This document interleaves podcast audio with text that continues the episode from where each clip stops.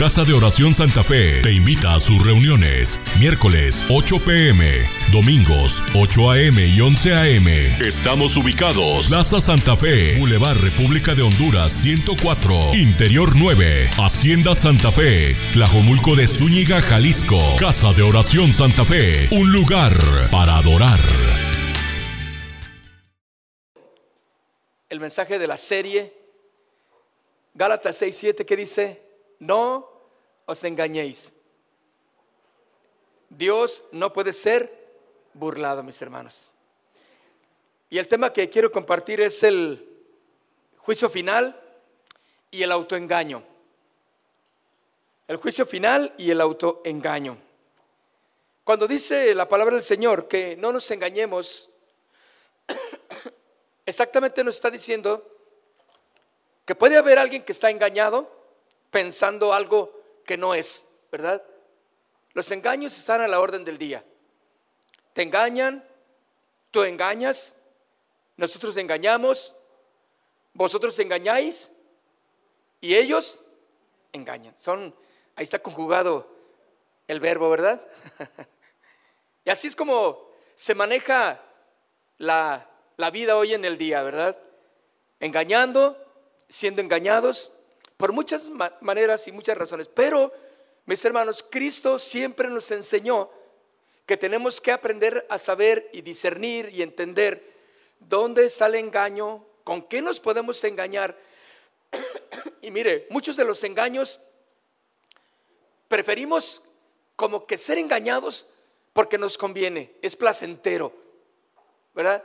ay, no, no quiero moverme, no quiero hacerlo, porque está bien. Eh, y, permitimos que el engaño de una manera u otra tome control de nuestras vidas y, y no hacemos lo que tenemos que hacer, porque se nos hace que es más cómodo vivir en un engaño, ¿verdad?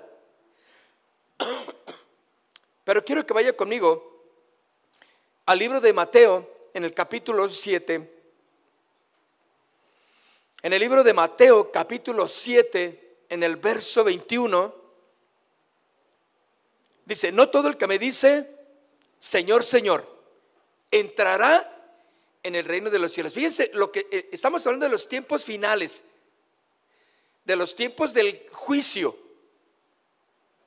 Y Jesús está diciendo, no todo el que me dice, Señor, Señor, allí está ya una implicación, allí está ya exactamente donde podemos ver que alguien va a entrar y otros no van a entrar. No todo el que me dice, Señor, Señor, entrará en el reino de los cielos. ¿Cuántos no dicen, Señor, Señor? Sí, yo creo. Y, y hablan en el nombre del Señor, pero no todo el que diga. Y allá hay alguien que puede estar viviendo ya engañado, pensando que por venir por decir, por hacer algo que, entre comillas, es bueno, soy bueno, no soy tan malo, ¿verdad? No, no es suficiente. Dice, no todo el que me dice, Señor, Señor, entrará en el reino de los cielos, sino el que hace la voluntad de mi Padre que está en los cielos. Ahí ya estamos definiendo quién entra y quién no entra por lo que está cumpliendo o no cumpliendo en la palabra, ¿verdad? Y luego dice, muchos me dirán en aquel día, Señor, Señor, no profetizamos en tu nombre, fíjate, muchos me dirán en aquel día, quiere decir que, que también va a haber tal vez un momento en que tú puedas decir lo que tú hiciste, que creas que fue bueno y que creas que por lo que hiciste eres merecedor de estar en su presencia. Muchos, dice Jesús, me dirán en aquel día. ¿En cuál día? En el día del juicio. En el día en que se van a presentar delante del gran trono blanco en el juicio y le van a decir, Señor, hey Señor, no profetizamos en tu nombre y tal vez con un poco de, de, de este, de, alegato, tal vez con un poco de, de un derecho que piensan que tienen para decir, hey, profetizamos en tu nombre y en tu nombre echamos fuera demonios y en tu nombre hicimos muchos milagros. Y entonces les declararé, nunca os conocí, apartaos de mí, hacedores de maldad. Créemelo, mi hermano, llegará ese día. Alguien dice por ahí, no hay fecha que no se cumpla. ¿Sí o no? Hay, ocasiones que me dicen, ay hermano, te invitamos a compartir a, tal ciudad y en, tal estado para compartir. ¿Y, y cuándo? No, pues que en, noviembre, no, en, en, octubre.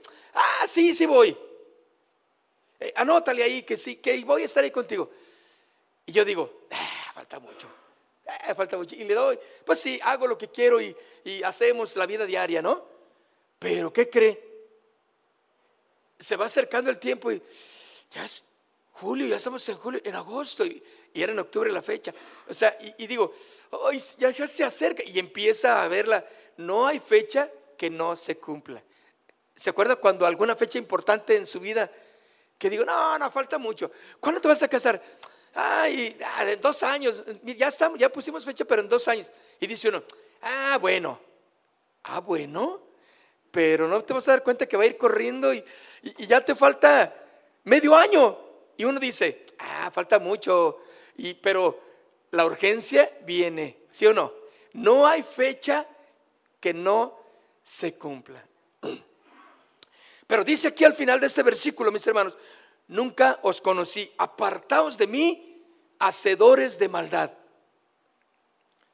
Ahora sí es cierto, mi hermano, se acerca el día del juicio final, donde todos y todos podrán estar al descubierto y se, se dará el pago a cada uno por parte del juez de toda la tierra. Grandes sorpresas habrá ese día. Pues la condenación, perdón, llegará incluso a los que falsamente decían, Señor, Señor.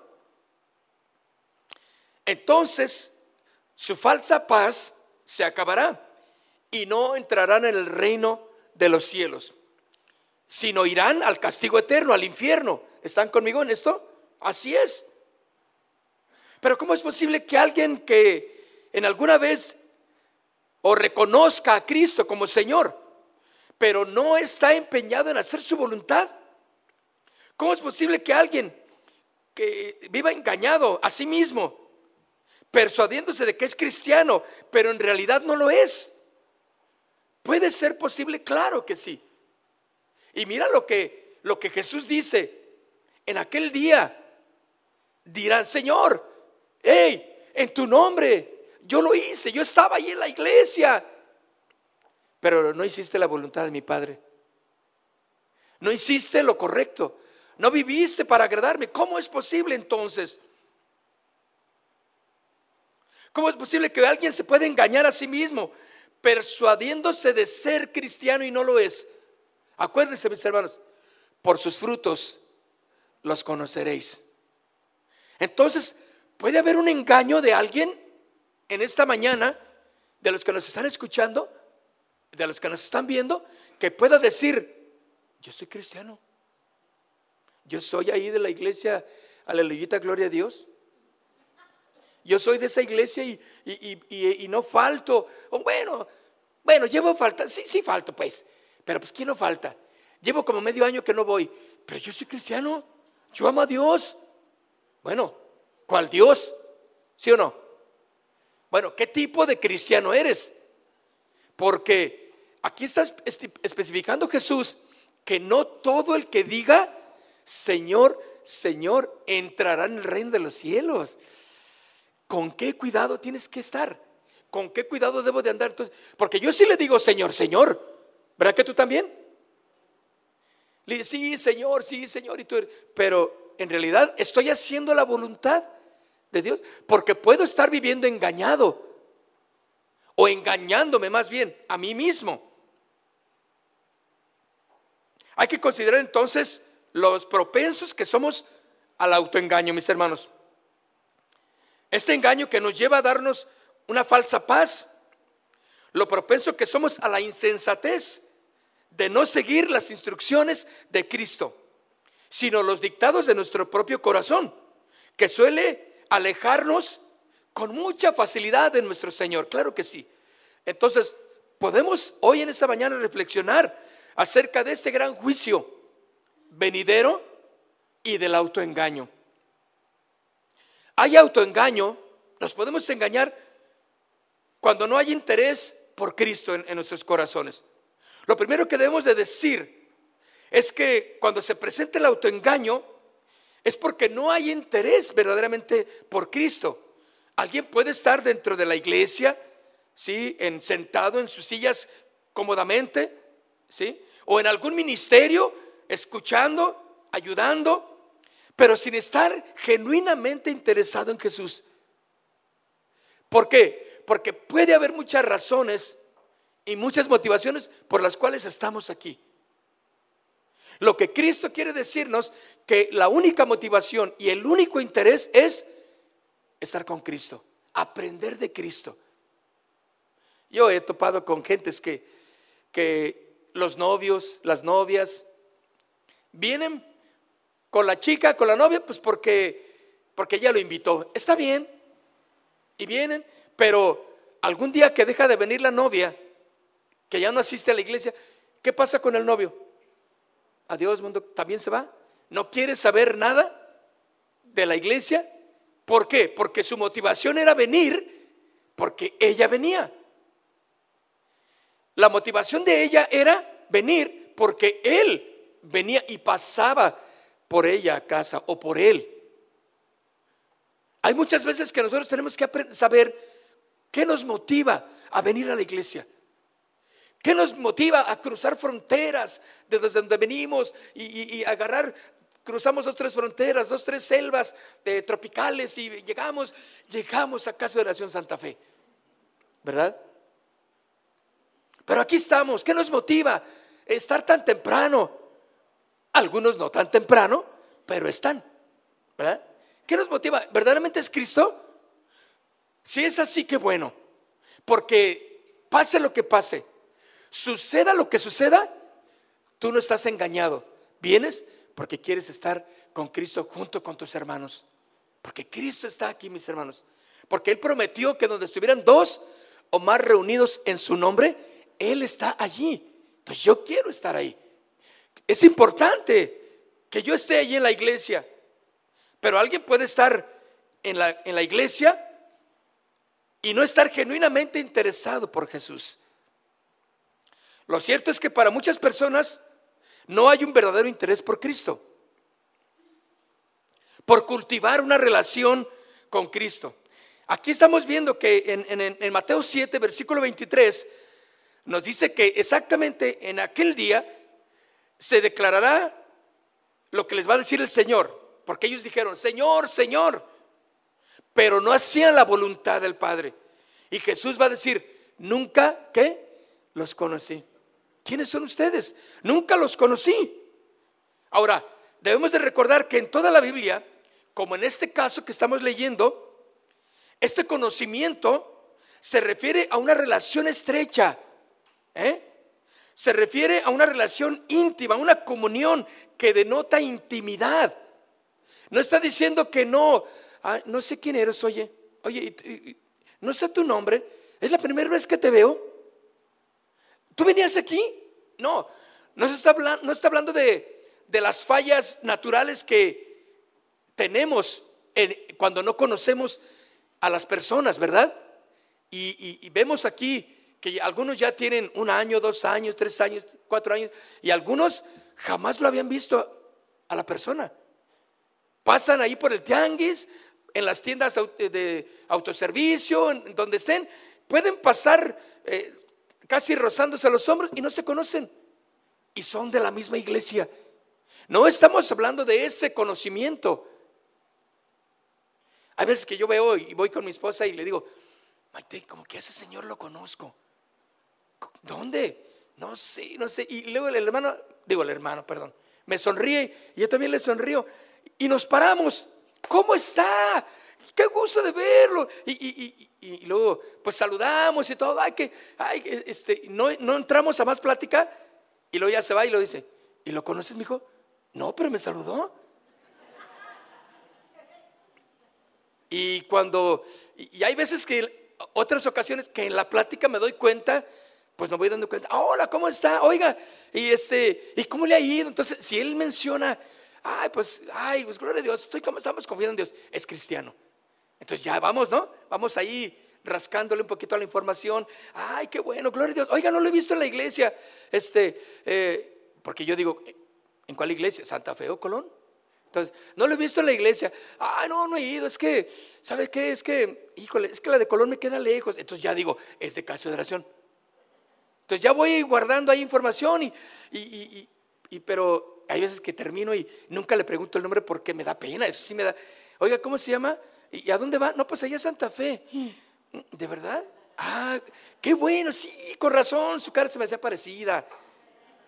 O sea, no les voy a hacer a todos así, ¿eh? Algunos sí los conozco. Y ustedes igualmente le hacen así, ¿verdad? Entonces ya con, conforme marchamos en la plática, entonces, ay, ¿cómo me dijo que se llamaba? Nunca me había dicho, pero ya saben, ¿no? ¿Cómo me dijo que se llamaba? Ah, Arturo. Ah, y hermano Arturo. Qué bueno, me, da gusto saludarle. Ahí nos vemos el domingo. Y ya. Y mi esposa me dice, ¿Lo conoces? Pues no, pero ya le sacamos que ese caso era de Santa Fe, ¿no? No estamos hablando de ese conocimiento que de alguna manera podemos eh, librarnos. Lo que Jesús está hablando aquí es cuando dice, nunca los conocí, es que nunca hubo una relación con Él, ¿sí? Una relación estrecha, nunca hubo una comunión íntima con el Padre. Tú nunca tuviste una comunión con Dios. ¿Nunca tuviste una oración profunda que te llevara a esa relación de conocer al Padre? De saber qué quiere el Padre de ti.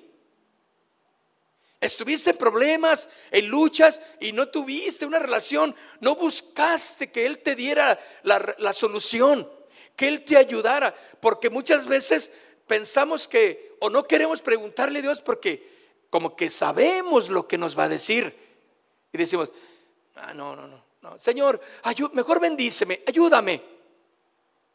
Porque si tenemos una relación más profunda con Él, nos va a poner, ¿entienden? Las cartas sobre la mesa. Lo que estás haciendo no está bien. Pero como no queremos escuchar eso, queremos saber, eh, autoengañarnos y pensar pues que solamente queremos cosas bonitas evangelio bonito, así, que hablen de cosas que nos va a ir bien y las bendiciones. ¿Y cuántos quieren las bendiciones de Deuteronomio? Sí, yo las quiero, yo las quiero. Ah, pero no quieres cumplir lo que dice para que recibas esas bendiciones. Ahora, si no las no cumples, bueno, entonces vendrán las maldiciones. Ay, no, no, no, no, no, no. En el nombre de Jesús yo no lo recibo. No digas eso, no hables de eso. Cruz, cruz. Queremos las cosas buenas. Cuando hay una íntima comunión con Dios, conocemos al Padre en oración, en la adoración.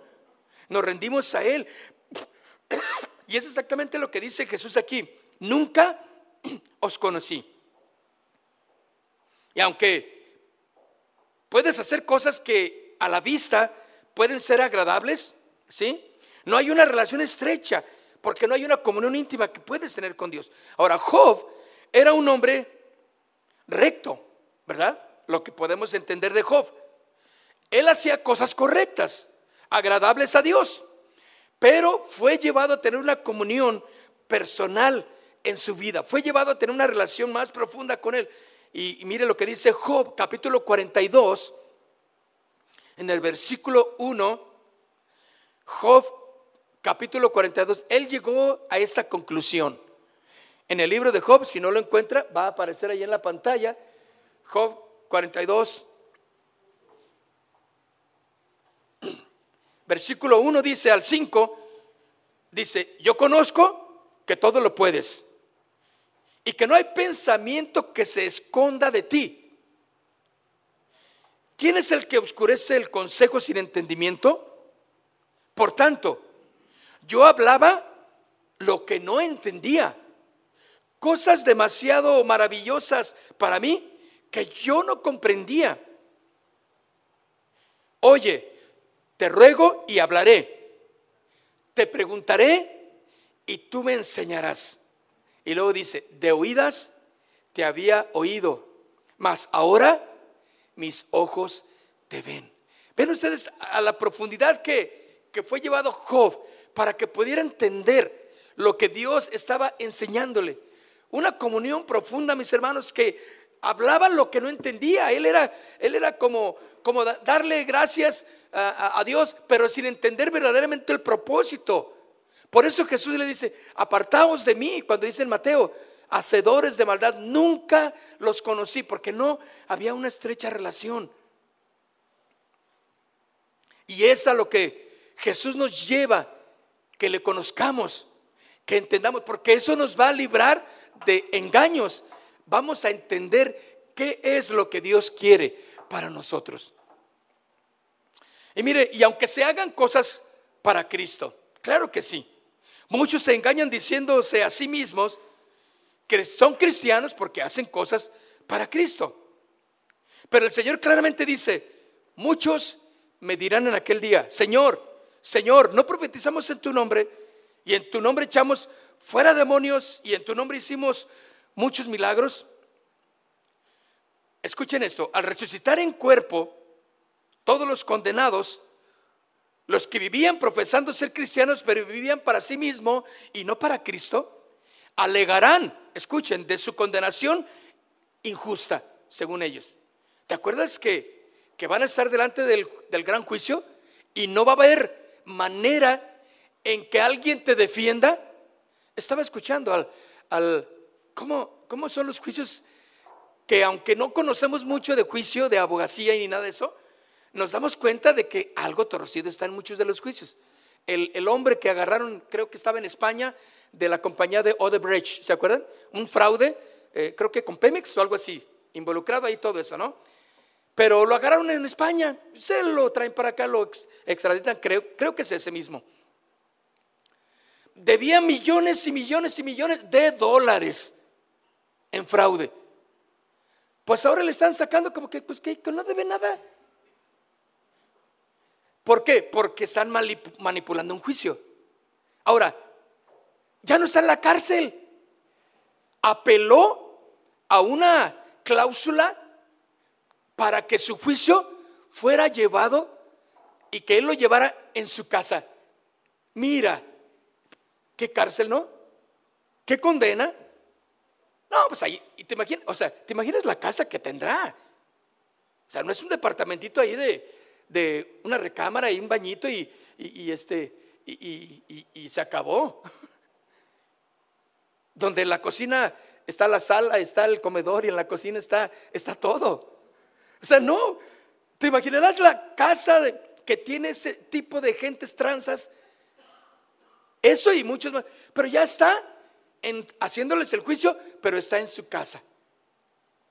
Pronto va a llevar Ah, claro, trae un grillete ahí en el pie para que, para que no salga del país. Pues, ¿Para qué necesita salir del país? Si aquí tiene todo. ¿Sí o no? Es más, yo creo que ni de su casa necesitaría salir, porque ahí tiene todo, los lujos.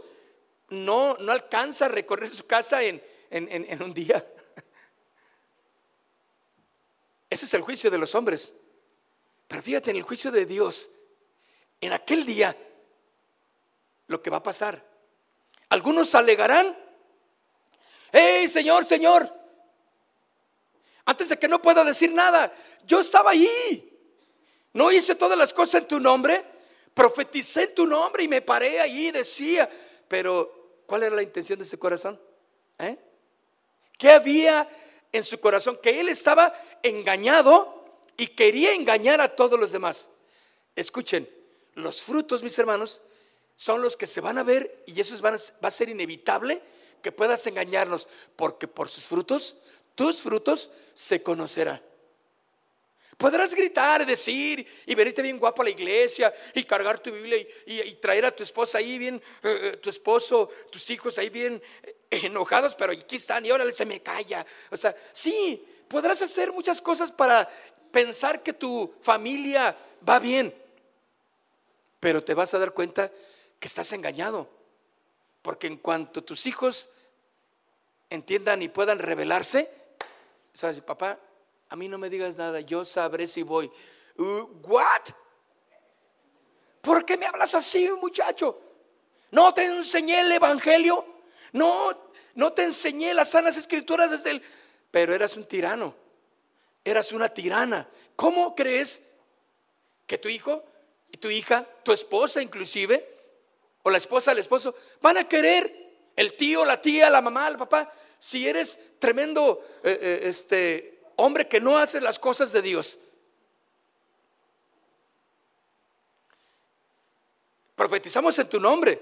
Bueno, y tantas cosas que hicieron en el nombre del Señor. Y dice que hicieron milagros inclusive, ¿verdad? Algunos entonces van a alegar en aquel día que su condenación es injusta, Señor. No, Señor, yo creo que te equivocaste conmigo. Yo, yo debo de estar aquí. Yo no debo de estar aquí, Señor. Que no debes de estar en el infierno. Tú dirás, no, ese no es mi lugar. Porque hicieron muchas cosas para Cristo. Poderosos, grandes maravillas pudiste haber hecho. Pero la sentencia, escuchen, no podrá ser cambiada. No habrá cláusulas, no habrá letras pequeñas, no habrá derechos humanos, no, va a estar un jurado que, les vas a poner una carita de, del gato de Shrek, de Shrek, y que una carita bonita, y, y tus lloros, tus lágrimas, no va a haber nada que pueda cambiar lo que ha sido determinado por Dios para aquellos que prefirieron vivir engañados. ¿Con qué temor, mis hermanos, tenemos que caminar hoy en el día? Y mire, y todo se conjunta. Hemos estado hablando los miércoles en las reuniones de poner orden. Si no hay orden en nuestras vidas, mis hermanos, no hay bendición. Todo eso nos está llevando exactamente a que entendamos cómo tenemos que caminar como una iglesia cristiana, como cristianos que somos. Que, que armes, que pongas en orden tu vida, tus pensamientos, tu forma de hablar, tu conducta, para que en aquel día ninguno de los que están aquí, ni yo, podamos decir, yo nunca supe de eso, Señor.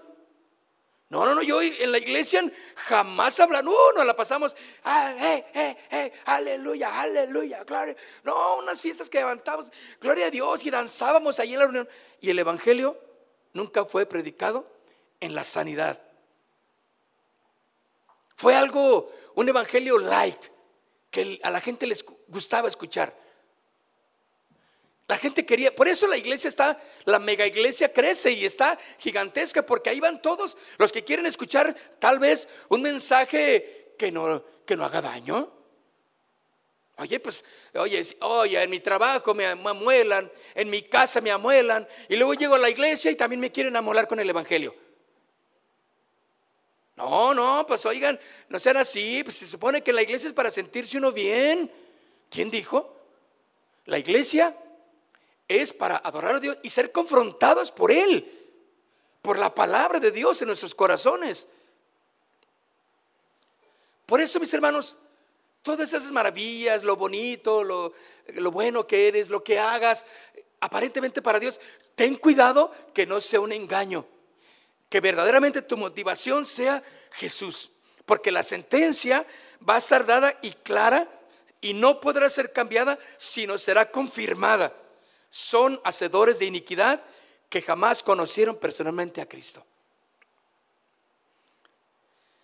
Me temo que muchos de los galardones, muchos de las bendiciones que Dios va a dar en aquellos tiempos no van a ser dados para aquellos que los grandes apóstoles del Señor, el gran profeta, el gran evangelista. Cuando yo digo, y ahora el apóstol fulano de tal va a pedir con títulos, porque déjenme decirle, ya no es solamente apóstol, ahora son patriarcas. Y escuchen. O sea, ¿se acuerdan que yo me recuerdo que cuando decían, este, bueno, yo digo pastor, eh, cuando me decían, él es pastor, ah, no, era ya algo, no, no, no, mis respetos. Pero no quedó en eso. Ahora empezaron a brincarle hacia arriba, según ellos, apóstoles. Bueno, primero eran profetas. Es profeta, el profeta, va a venir el profeta y, todo el mundo quería escuchar al profeta de Dios. Y decía cada barbaridad, pero, pero la gente soltaba la lana, ¿cuál? Y ahí no le hace que lo que dijera, él es el profeta y, y hay nomás que digan en contra de mi profeta preferido. Decía la abuela, decía la tía. Y, pero hay que brincarle un poquito más. Ahora, apóstoles. Uy, ¿usted ha visto alguna información de algún cristiano que anda por ahí pululando, dando miserias nada más que el apóstol Maldonado, el apóstol fulano, el apóstol 15? Yo digo, qué vergüenza. Porque ya no se quedaron en ello. Ahora son, ahora sigue patriarcas. No inventes, pues ¿qué va a ser el patriarca? Y luego, según eso ya hay otro título más grande por el que hay que ir. Es el arcángel. ¿Hasta dónde van a llegar? La torre de Babel, ¿recuerda? Querer alcanzar a Dios, ser reconocidos. Pero déjeme decirle algo, ese es un engaño. ¿Y sabe? Y van a llegar, uh, va a ver que va a haber arcángeles. El arcángel Antonio este, este, San Serafín del Monte. Ahí va a estar, claro que sí. Y que lo van a invitar a las iglesias, claro que sí. Y que va a andar en jet privado y carros de lujo y hoteles de, de diamantes, claro que los va a ver. Porque la gente es engañada cuando no tienen su motivación correcta. Pero en aquel día, escuchen, yo quiero ver, bueno, no sé si, no sé si vaya a ver, pero pues si veo está bien, si no, pues yo ya estoy acá con el Señor, ¿sí o no? ¿Cuántos van a estar con el Señor? Gozando de la gracia, de la bondad de Dios. George, ¿vas a estar ahí con nosotros? Muy bien. Pero fíjense,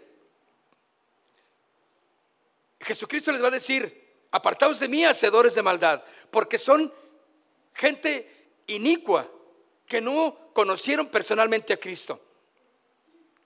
Cuidado entonces, mis queridos hermanos, con reemplazar el conocimiento personal de Cristo por simplemente asistir a la reunión cristiana para cumplir un requisito religioso y no más. O para sentirse bien un rato al dedicarle unas horas de nuestra apretada agenda a Dios. ¿Cuántos piensan, yo ya fui, Señor? Ahí, como que le hacemos el favor a Dios de que ya, venimos, ya venimos. Aquí estoy, Señor.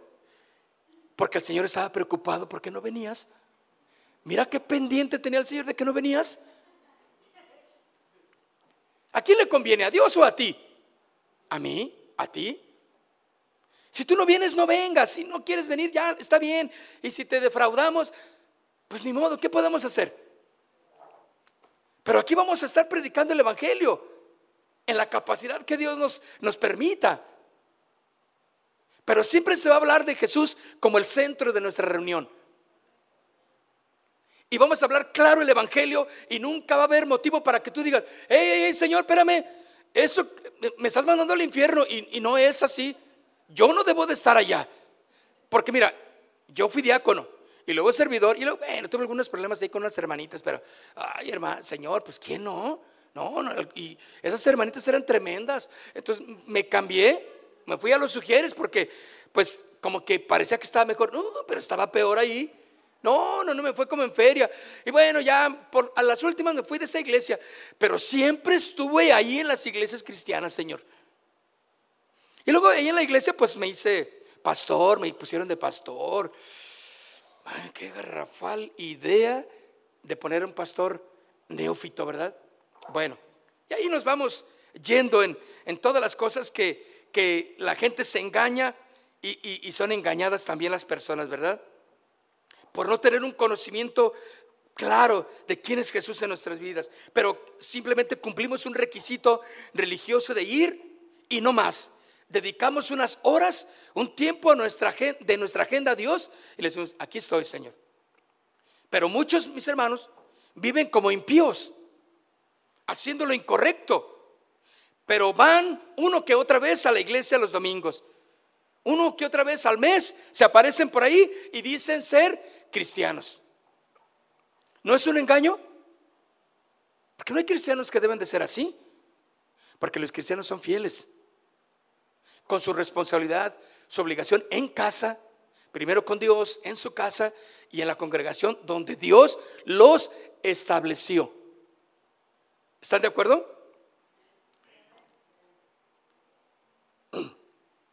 Pero hermanos, en aquel día, en aquel día, todas esas fachadas, ¿sí?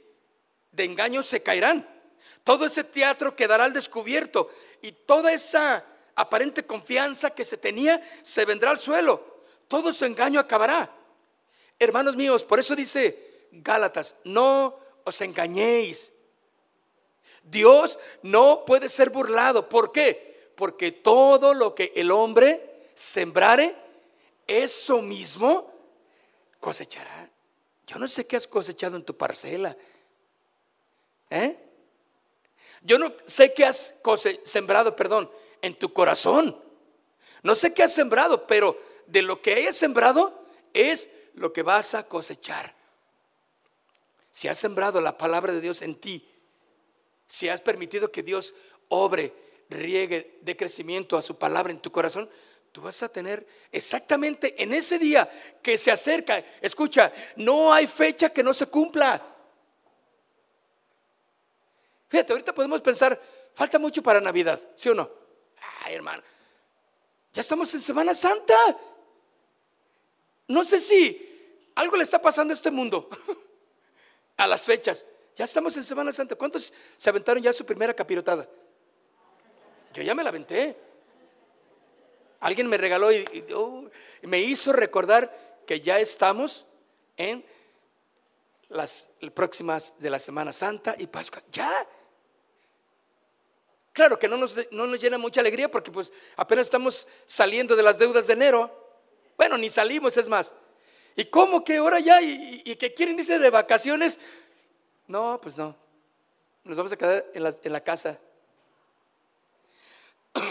de vacaciones. Todo esto de fachada, todo engaño, se acabará. No nos engañemos a nosotros mismos diciendo que somos cristianos porque hacemos cosas que hacen los cristianos. Si nuestro interés no es Cristo, mis hermanos, no entraremos al reino de los cielos porque Cristo va a decir, nunca os conocí. ¿O a quién creen que le dijo nunca os conocí? A gente. No le dijo a las bancas. ¿Eh? No le dijo a los burritos y a los animalitos que en el campo. Le dijo a la gente. pero a quienes? Aquellos que decían ser cristianos, pero no vivían como cristianos. Que no guardaban la palabra en su corazón. Que no buscaban a Dios con todo su corazón. Que no ordenaron su camino. Y que dijeron, ay Dios, Dios, no, Dios es amor. No se va a fijar Dios en esas cosas. Dios está tan ocupado en otras cosas que esto, ay, ni cuenta que se va a dar. Acuérdate que se abrieron los libros, ¿eh? Y fueron juzgados conforme a qué? Sus obras. Todo lo que hiciste y lo que estás haciendo y lo que harás, si no compones y pones orden en tu vida, va a aparecer ahí que ibas a la iglesia, sí, pero te dormías. Se durmió. Bueno, no lo digo por nadie, yo no me estoy diciendo, no, no, he visto, esto no ha sucedido en las iglesias cristianas, claro que no. Ibas a la iglesia, pero en lugar de ver la Biblia, agarrabas facebookeando a todos, whatsappeando ahí con la hermana, ¿eh? mandando mensajes. Allí va, va a aparecer todo eso. ¿Crees que no va a dar vergüenza? que todo eso aparezca ahí. Cuando te hablaban de orden, cuando nos hablaban de poner nuestras vidas en, el plan correcto de Dios, cuando nos hablaban de, ser verdaderos cristianos, porque el juicio de Dios se acerca, y tú pensabas, eh, ese pastor, pero yo sé, yo sé, yo sé mi vida, yo voy a hacer lo que yo quiera. Eso es, va a aparecer ahí. Pero tú puedes revertir todo eso. Porque se va a abrir el libro de la vida, donde solamente va a estar tu nombre.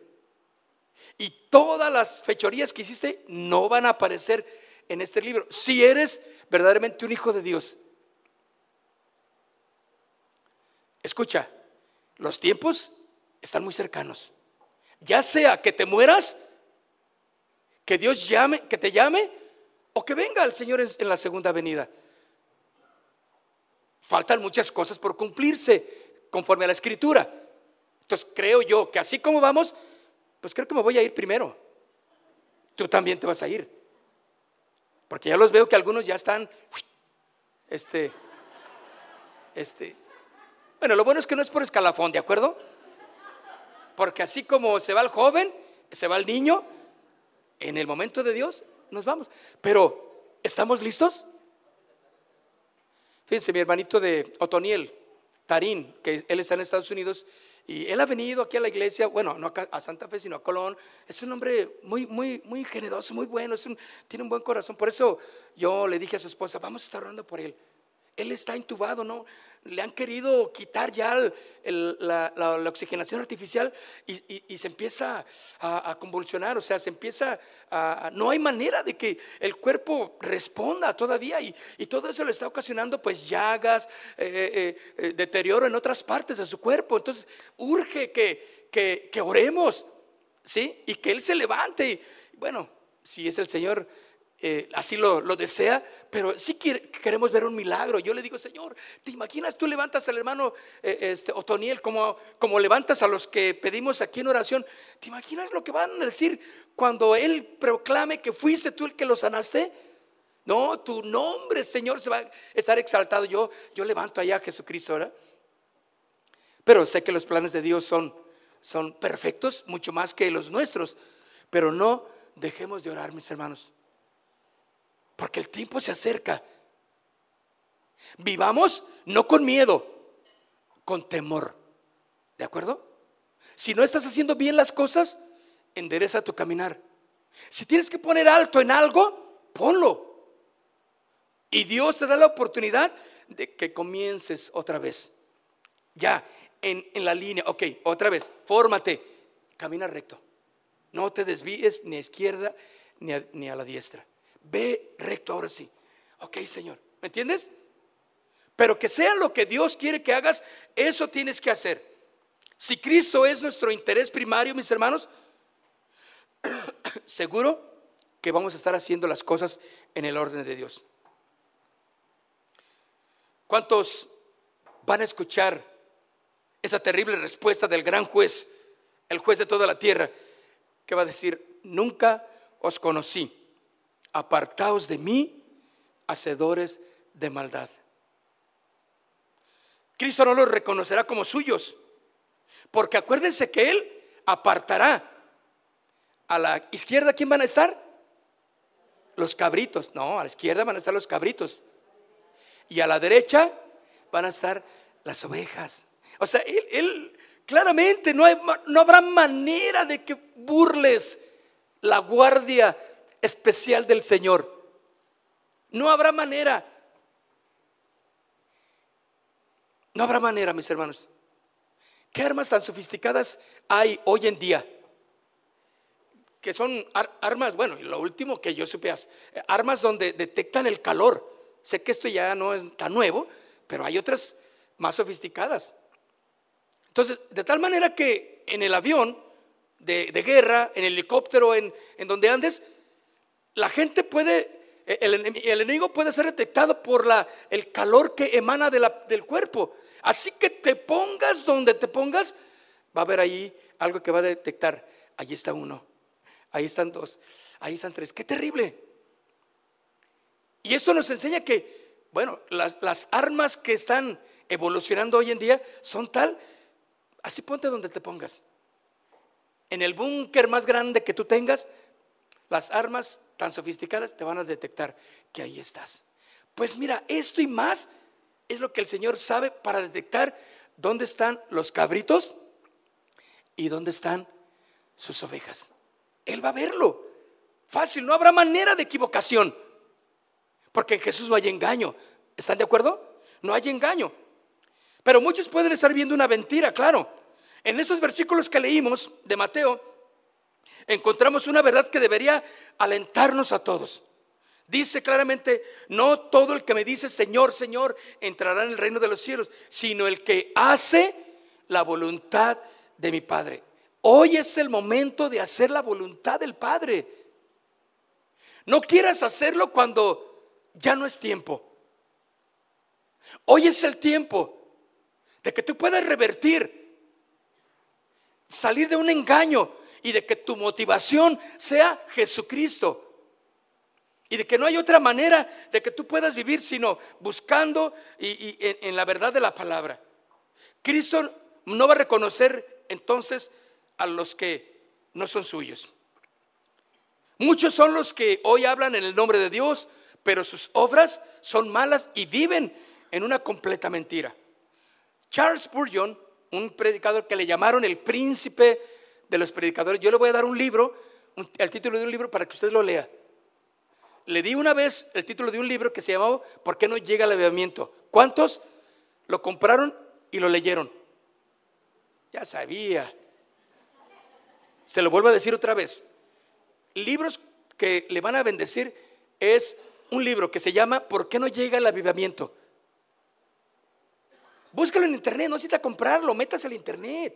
En lugar de andar viendo ahí eh, problemas de la farándula, ve ahí ¿Por qué no llega el bebimiento? Con Leonard Ravenhill se llama el, el autor. Ya falleció, pero no vas a ser el mismo cuando tú lo leas también. Te va a confrontar. ¿Sí? El segundo libro que les recomiendo. Este libro se llama Discurso a mis estudiantes. Oh, no, no, no, no. haz de cuenta que yo te aseguro que lo, vas a empezar a leer y lo vas a tener que cargar, porque en el camión le vas a tener que dar. Eh, en tu trabajo, en el tiempo de descanso, lo vas a, te vas a estar ahí leyéndolo, estudiándolo, estudiándolo. No como, no compares con la Biblia, ¿de acuerdo? La Biblia tiene su lugar especial, desde luego. Pero este libro, Discurso a mis estudiantes, el autor es Charles Spurgeon o Carlos Spurgeon, aquel que le llamaron el príncipe de los predicadores. Aquel que la reina Victoria en Inglaterra le dijo, venga, yo quiero hacerlo primer ministro. Yo quiero que usted me ayude a gobernar el país de Inglaterra. Y él dijo, líbreme Jehová de que yo quiera ser parte de su, su gabinete, de su política, cuando tengo el honor de tener el mejor puesto que tengo, ser un predicador del Evangelio. Y rechazó el llamado a ser parte del gabinete de la reina Victoria en Inglaterra. Claro, estaba segurísimo lo que este hombre decía, ¿no? Bueno, este Charles Spurgeon, en su libro Discurso a mis estudiantes, les enfatiza a todos los futuros ministros del Evangelio y servidores que antes de procurar cualquier cosa, ellos mismos deberían de asegurarse de ser salvos. Algo lógico. Ellos mismos deberían de asegurarse de ser salvos, porque hay muchas personas que pastorean, dirigen, profetizan, hacen cosas para Dios, pero no son salvos. No se han arrepentido de sus pecados, no viven de acuerdo al arrepentimiento. Y él les decía así. Bueno, él cita algo muy interesante en su libro que quiero mencionarles. Él dice, un ministro inconverso, fíjense, Suena paradójico, ¿no? Ministro inconverso. Claro que los hay. Pues no, no hay pastores que enseñan cada aberración. No hay profetas que en el nombre de Jehová hablan, dicen, y dicen cada barbaridad. Que cuando nosotros entendemos la Biblia de una manera no profunda, si tú quieres, como teólogos, pero, pero entendemos la Biblia, la hemos leído, hemos orado y hemos tenido comunión con Dios, y decimos, eso que dice ese hombre no es correcto. ¿Le ha pasado? no checa con mi corazón. No checa con lo que yo creo.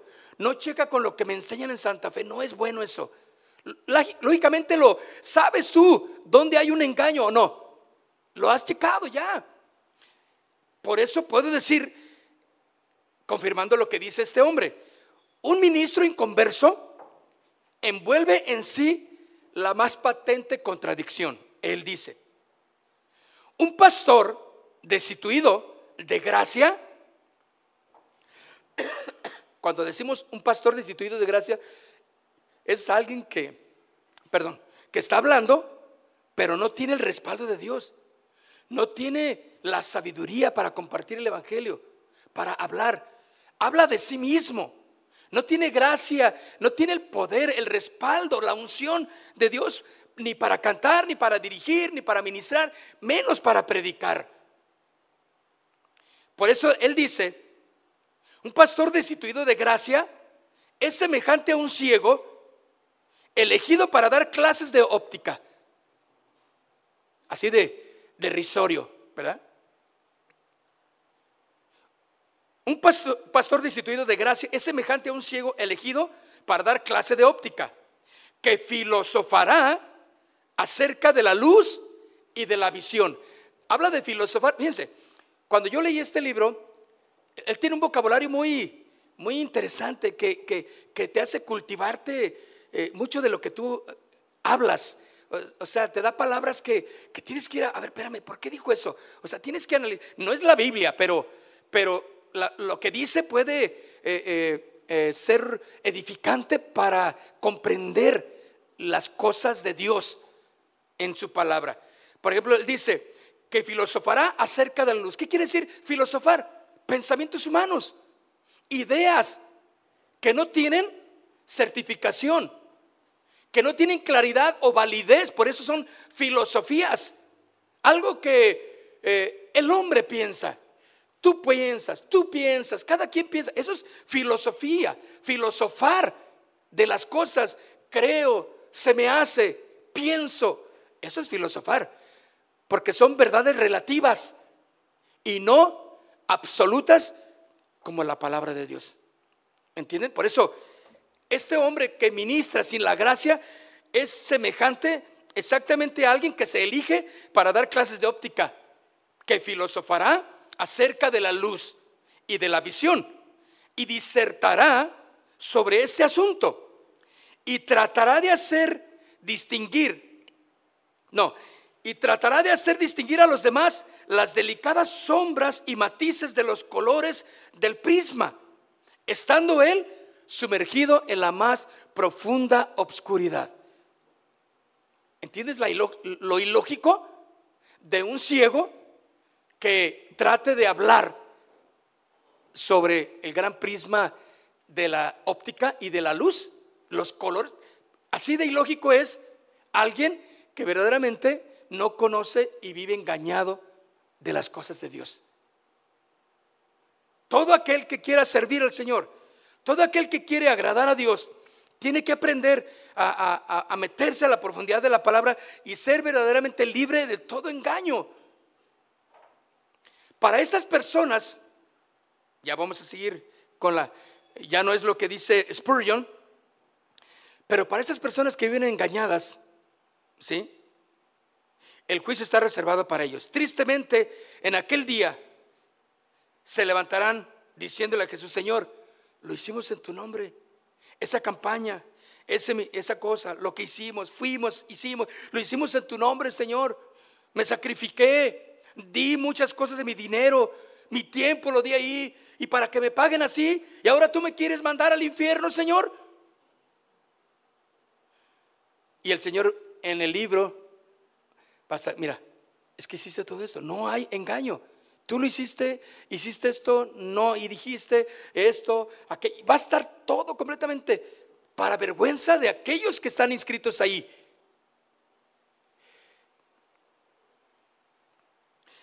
Entonces, como vemos, profetizaron, echaron fuera demonios, hicieron milagros en el supuesto nombre del Señor. Y cualquiera pudo, que pudo haber pasado eh, o pensado que esos servidores de Dios, que no eran algo así. La realización de estas señales, mis hermanos, no determina que alguien realmente es un siervo de Dios. Y voy a terminar con estas historias.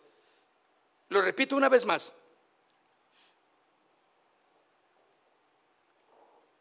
La realización, de estas señales O de estos milagros, porque acuérdense que dijeron, en tu nombre echamos fuera demonios.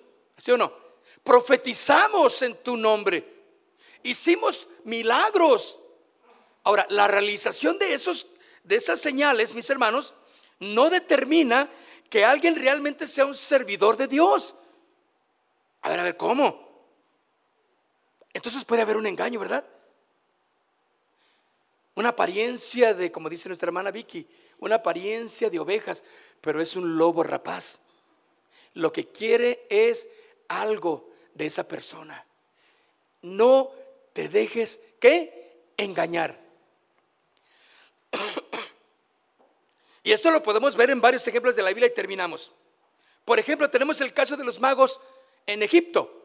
¿Te acuerdas cuando Moisés fue al faraón y hablándole, deja ir a mi pueblo? Y el faraón, no. Ah, entonces Dios le dice a Moisés, llévate tu vara y aviéntasela ahí, ponla presente delante del faraón. Él aventó y ¿qué hizo? Uh, pues bueno, las plagas, todas las plagas tuvieron similitud de engaño. Porque había magos que lo que hacía Moisés lo hacían los magos.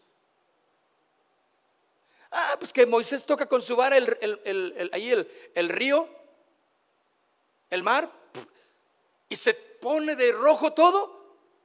Y dicen los magos, ah, pues nosotros también. Y ahí van también ellos. Podemos hacer todo lo que este hombre haga. Y cuando avienta las, por último la vara, ¿te acuerdas? Aventaron la vara Moisés aventó la vara, se convierte en una gran serpiente. Y llegaron los magos también, aventaron sus varas y ¿qué hicieron? Se convirtieron en serpientes. Pero la vara de Moisés devora a las otras serpientes. Vean ustedes, hay un engaño, imitando los milagros de la transformación de la vara de Moisés en serpientes. Convirtieron también el agua en, sangre. Lograron imitar las plagas de las ranas igualmente o eliminarlas. Ellos lo hicieron también. Vemos el caso del profeta Balaam, el cual tenía visiones, era un profeta, pero se vendió a la codicia. Y fueron los enemigos y le dijeron, eh, ¿cuánto quieres para que profetices contra Israel? O sea, profetizando cosas que Dios no le decía, el engaño. Y él se paraba y quería decir una maldición y que le salían las bendiciones. Porque Dios en su soberanía le puso profeta, como hemos visto en, nuestros días, ¿verdad? El profeta se guarda su lanita y ¿qué quiere, hermano? ¿Qué quiere? Háblanos bonito, háblanos, por favor, dinos cosas que a la iglesia le gusta escuchar. Y se paraba, y, pero este Balaam se paraba y quería decir o vociferar cosas horribles para Israel y que hablaba cosas de bendición, porque Dios le agarraba la lengua y se la torcía y le decía, vas a hablar cosas buenas para Israel. Y el enemigo, el rey, le decía, ¿qué pues? Te contraté para que hablaras mal. Pues yo no sé qué me pasa. Pero cuando quiero maldecir, bendigo a Israel. Entonces, era un engaño, ¿no? Un profeta que vivía bajo ese engaño. ¿Y qué me dice el caso de Judas Iscariote? El cual estuvo con Cristo, predicó, realizó sanidades, también andaba caminando con, vio los milagros que Jesús hacía. Él también participaba de, la actividad religiosa, de, acomodar las sillas. Ahí cuando venía Jesús, ahí estaba también el traicionero. ¿Sí o no? Pero nadie sabía que entre ellos había uno que lo iba a traicionar. Aportó, ayudó. Él era parte de la administración. Chécate. Se estaba quedando dos para allá y tres para acá. ¿Eh?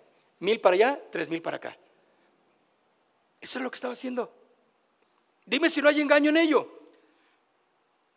Predicó, realizó sanidades junto a los otros apóstoles, pero al final resultó ser el hijo de perdición.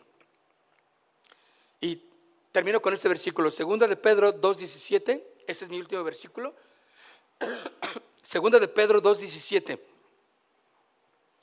Dice, estos que viven engañados son fuentes sin agua y nubes empujadas por la tormenta, para los cuales, escuchen, léanlo, para los cuales la más densa oscuridad está reservada para siempre.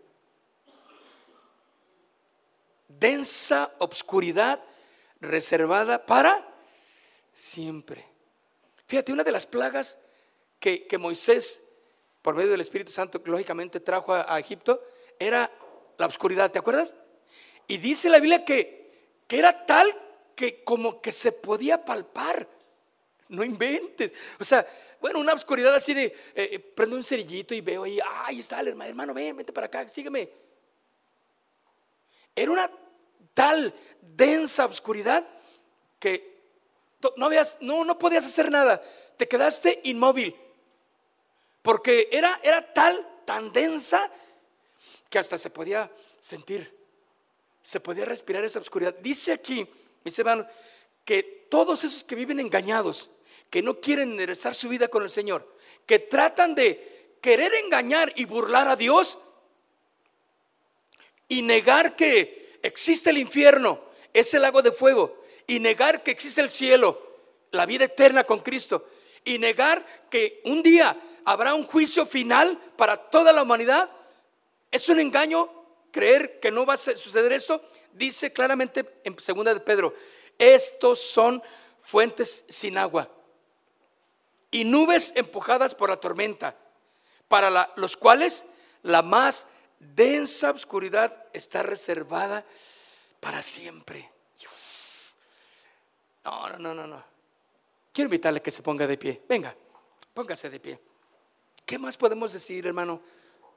Asustarnos, ya no puedo, ya no nos podemos asustar con más. Pero sí podemos estar en temor. Yo quiero invitarle que cierre sus ojos.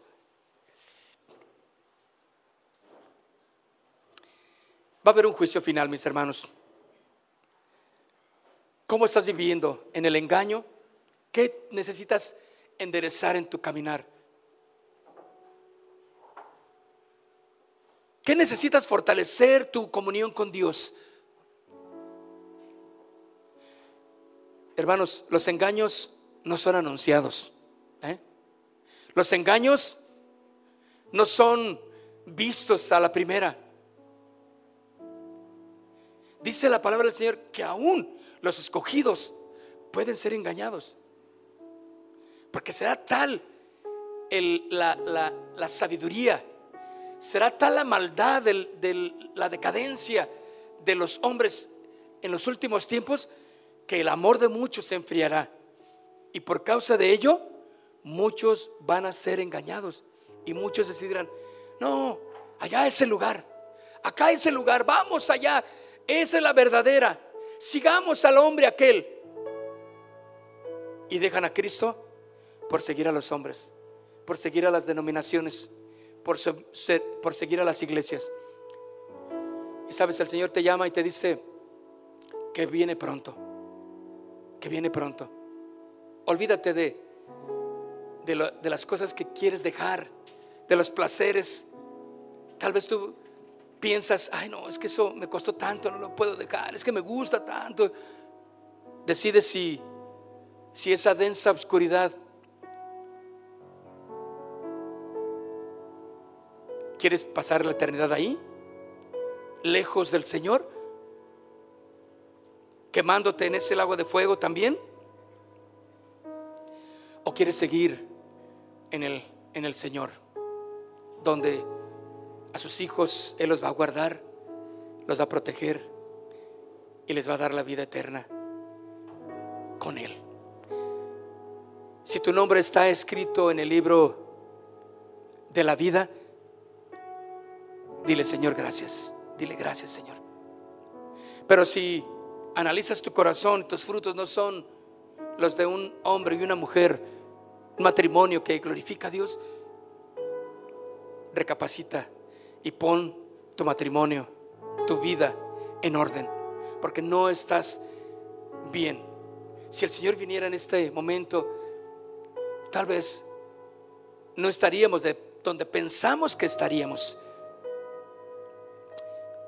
Pero si necesitas arrepentirte de tus pecados, dile, dile, Señor, yo me arrepiento. Perdona, Señor, mi falta de compromiso. Perdóname, Señor, por no tener una comunión contigo. Perdóname, Señor, porque yo quiero verdaderamente vivir para ti, Dios. No, no tiene interés lo que vaya a dejar de lo que me tenga que separar. Yo me separo de aquello que me está desordenando en mi vida. Y quiero, Señor, vivir para ti. Padre, gracias en esta mañana. Porque hay un compromiso como cristianos para comprometernos también a la iglesia. Ser fieles en la iglesia, Casa de Oración Santa Fe, donde tú nos has plantado, Señor. Y sé que muchas veces no me van a hablar como quiero que me hablen bonito, cosas bellas, pero también tu palabra confrontadora, Señor, será necesaria recibirla en nuestros corazones. No todo el que me diga, Señor, Señor, entrará al reino de los cielos, sino el que hace la voluntad de mi Padre. Señor, vamos confrontados, vamos confrontados en esta mañana en el nombre de Jesús. Gracias, Padre, y vamos a poner en práctica tu palabra. Gracias, Señor. En el nombre de Jesús. Amén. Casa de Oración Santa Fe te invita a sus reuniones. Miércoles 8 pm, domingos 8 am y 11 am. Estamos ubicados. Plaza Santa Fe, Boulevard República de Honduras 104, Interior 9, Hacienda Santa Fe, Tlajomulco de Zúñiga, Jalisco. Casa de Oración Santa Fe, un lugar para adorar.